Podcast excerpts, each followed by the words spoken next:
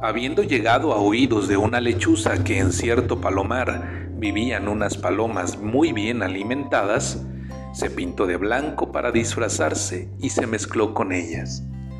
Mientras estuvo sin abrir el pico, las palomas no reconocieron a la intrusa, pero un día en que volvió cuál era su papel, chilló como lechuza y las palomas la echaron del palomar a picotazos. Desconcertada la lechuza regresó a la torre de la iglesia, pero sus compañeras la desconocieron por aquel raro plumaje y la echaron de su lado. Así perdió la pobre hasta su propio refugio.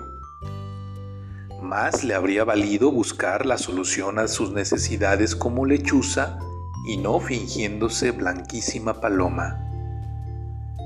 Moraleja. Trabaja en lo que eres capaz y no te valgas del disfraz. Buenas noches Dana. Buenas noches Iker. Buenas noches Victoria. Buenas noches Naye.